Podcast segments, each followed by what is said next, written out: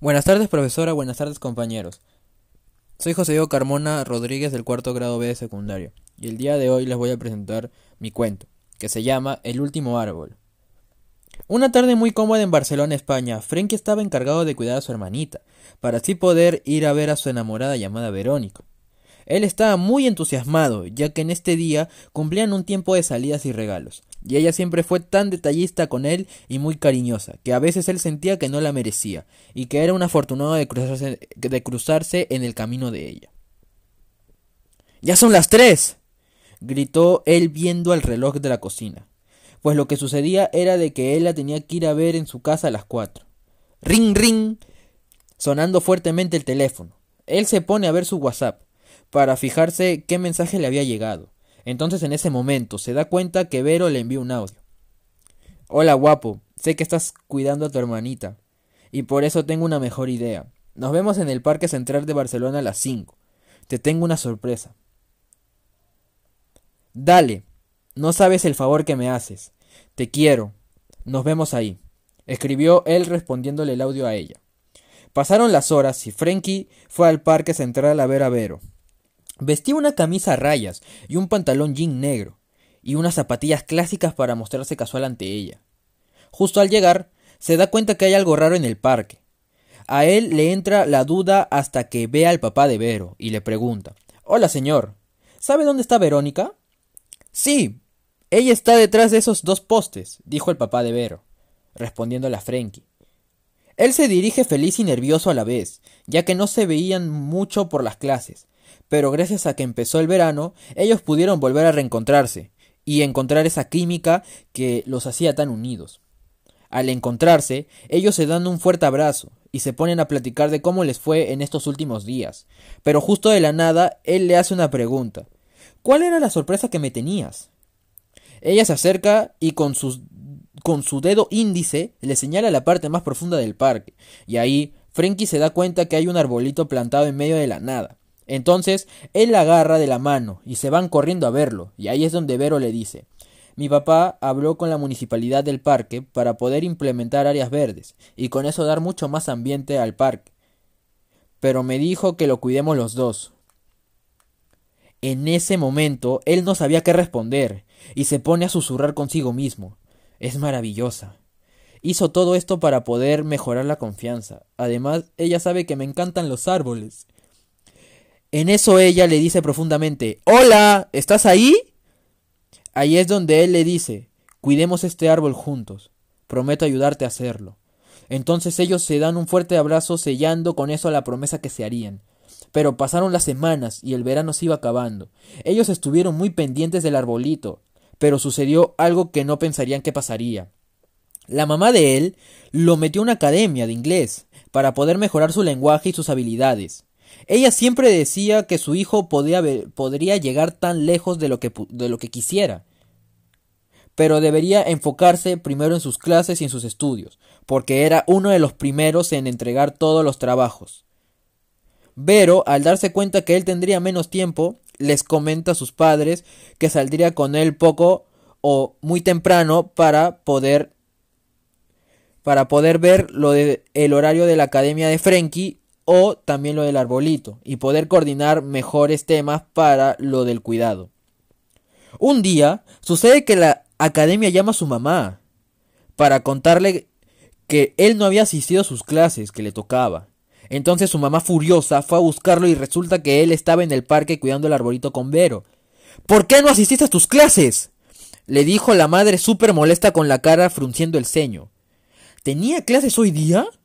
Preguntó él para no hacer quedar mal a Vero. Su madre al oír la pregunta le dice que vayan a su casa, que está castigado, que ya no podrá salir más con Vero hasta que resuelva el tema de su academia. Además, los padres de Vero, al escuchar esto, se dan cuenta de que Vero no puede parar mucho con Frankie ahora, ya que está en su academia. Y le dice que para no generar mayores problemas, se separen por un tiempo. Pasaron varios días, y Frankie terminaba todo lo que tenía que hacer en la academia, y fue donde su madre se dio cuenta de que de verdad había sido un error en gritarle ese día, al frente de Vero.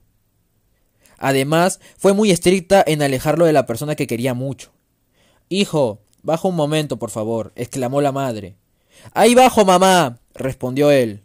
Se fue muy. Sé que fui muy dura contigo, pero no debí alejarte de Vero. Además sé que prometiste algo, y pues yo no puedo inferir e intervenir en tus problemas. Y aún así, con tu enamorada. Te pido mil disculpas.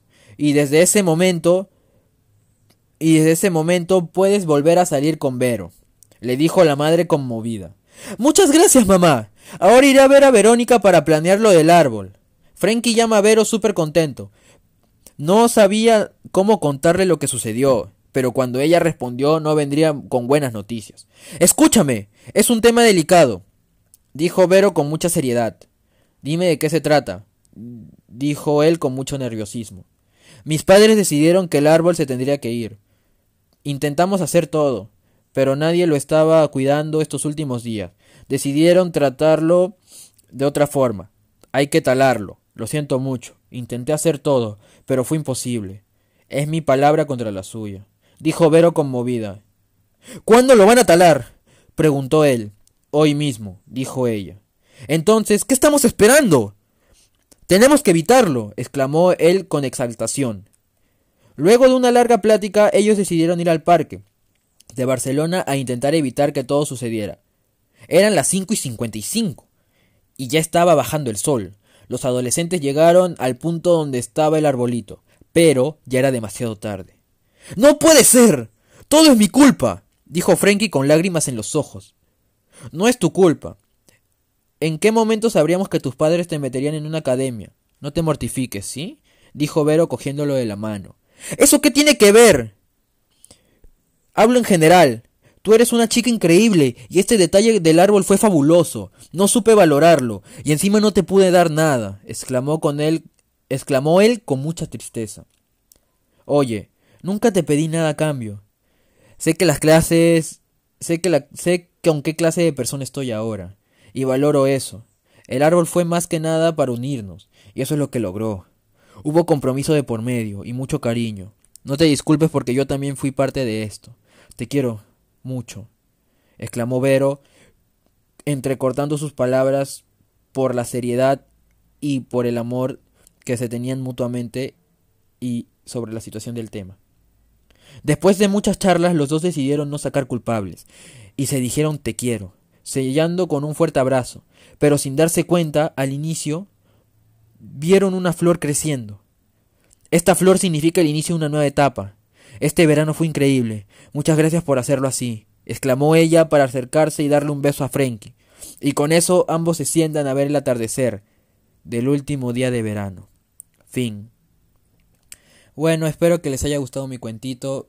La verdad es que es un cuento que justo lo saqué de las emociones que yo tenía porque no le estaba pasando tan bien en estos últimos días y me encantó demasiado. Cuando hice el borrador me encantó demasiado el cuento y, espero que también puedan entender lo que significa, ¿no? Estos sentimientos. Y de por medio lo que algunos escritores podríamos hacer más adelante, ¿no? Espero que les haya gustado el cuento y muchas gracias.